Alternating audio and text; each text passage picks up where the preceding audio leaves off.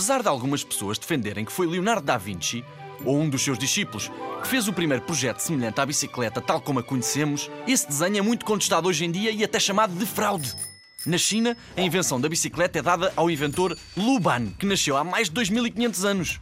Há bem menos tempo, um alemão construtor de relógios construiu algumas cadeiras de rodas como as manivelas. Mas o certo é que outro alemão, o barão Karl von Drais, pode ser considerado mesmo o inventor da bicicleta, pois inventou um brinquedo que se chamava celerífero.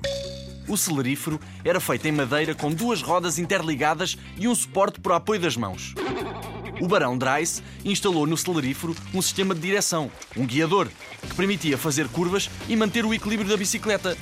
Mesmo sendo um avanço para a época, o seu produto não ficou nada popular. O Barão foi gozado e gozado por toda a gente pelo seu projeto e acabou mesmo por falir.